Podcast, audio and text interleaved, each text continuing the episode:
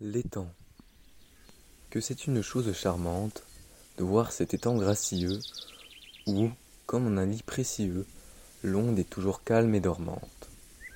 Mes yeux contemplant de plus près les inimitables portraits de ce miroir humide. Voyons bien les charmes puissants dont sa glace liquide enchante et trompe tous les sens. Déjà je vois sous ce rivage la terre jointe avec les cieux, un chaos délicieux et de l'onde et de leur image. Je vois le grand astre du jour rouler dans ce flottant séjour, le char de la lumière et, sans offenser de ses feux la fraîcheur coutumière, dorer son cristal lumineux. Je vois les tilleuils et les chênes, ces géants de cent bras armés, ainsi que d'eux-mêmes charmés, mirer leur tête hautaine. Je vois aussi leurs grands rameaux si bien tracés dans les eaux, leur mobile peinture, qu'on ne sait si l'onde, en tremblant, fait trembler leur verdure, ou plutôt l'air même et le vent.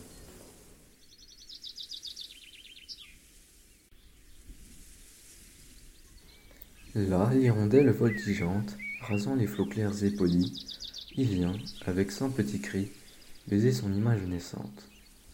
Là, mille autres petits oiseaux peignent encore dans les eaux leurs éclairants plumages. L'œil ne peut juger au dehors qui volent ou bien qui nagent de leurs ombres et de leurs corps. Quelles richesses admirables n'ont point ces nageurs marquetés, ces poissons aux dos argentés, sur leurs écailles agréables. Ici je les vois s'assembler, se mêler et se démêler dans leurs couches profondes. Là je les vois, Dieu, quels attraits, se promenant dans l'onde, se promener dans les forêts. Je les vois, en troupes légères, s'élancer de leur lit natal, puis tombant, peindre en ce cristal mille couronnes passagères. L'on dirait que, comme envieux de voir nager dans ces lieux tant de bandes volantes, perçant les remparts entr'ouverts de leur prison brillante, ils veulent s'enfuir dans les airs. Enfin, ce beau tapis liquide semble enfermer entre ses bords tout ce que vomit de trésors l'océan sur un sable aride. Ici l'or et l'azur des cieux font de leur éclat précieux, comme un riche mélange, là l'émeraude des rameaux, d'une agréable frange, entoure le cristal des eaux.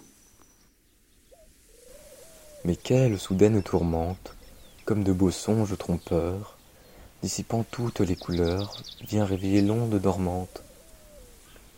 Déjà ces flots entrepoussés roulent sans monceaux empressés de perles ondoyantes, et n'étalent pas moins d'attrait sur leurs vagues bruyantes que dans leurs tranquilles portraits. Jean Racine, lettre à Mademoiselle Vitard.